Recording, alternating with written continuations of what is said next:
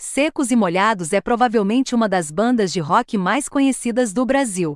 Seus dois primeiros álbuns incluem clássicos que ainda ressoam na juventude de hoje e na cena musical. Inúmeros artistas foram inspirados por este fenômeno musical. Fundada no início da década de 1970 pelo compositor e líder do grupo João Ricardo, a formação clássica incluía o cantor Ney Mato Grosso e o colega cantor e compositor Gerson Conrad.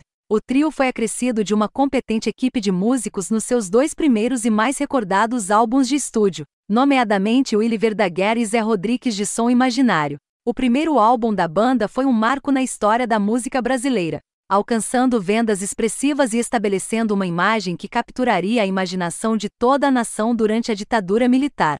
Homens andrógenos maquiados e em trajes tropicais cantando canções que vão do psicodélico ao música popular brasileira, as letras foram adaptadas de grandes poetas como Manuel Bandeira, Vinícius de Moraes e o português João Apolinário, pai de João Ricardo. Após várias turnês e shows pelo Brasil e pelo mundo, o segundo álbum de estúdio seguiu o caminho trilhado pelo antecessor e também obteve sucesso comercial. No entanto, as brigas sobre a gestão dos lucros da banda fizeram de um dos maiores fenômenos do Brasil também um dos mais efêmeros.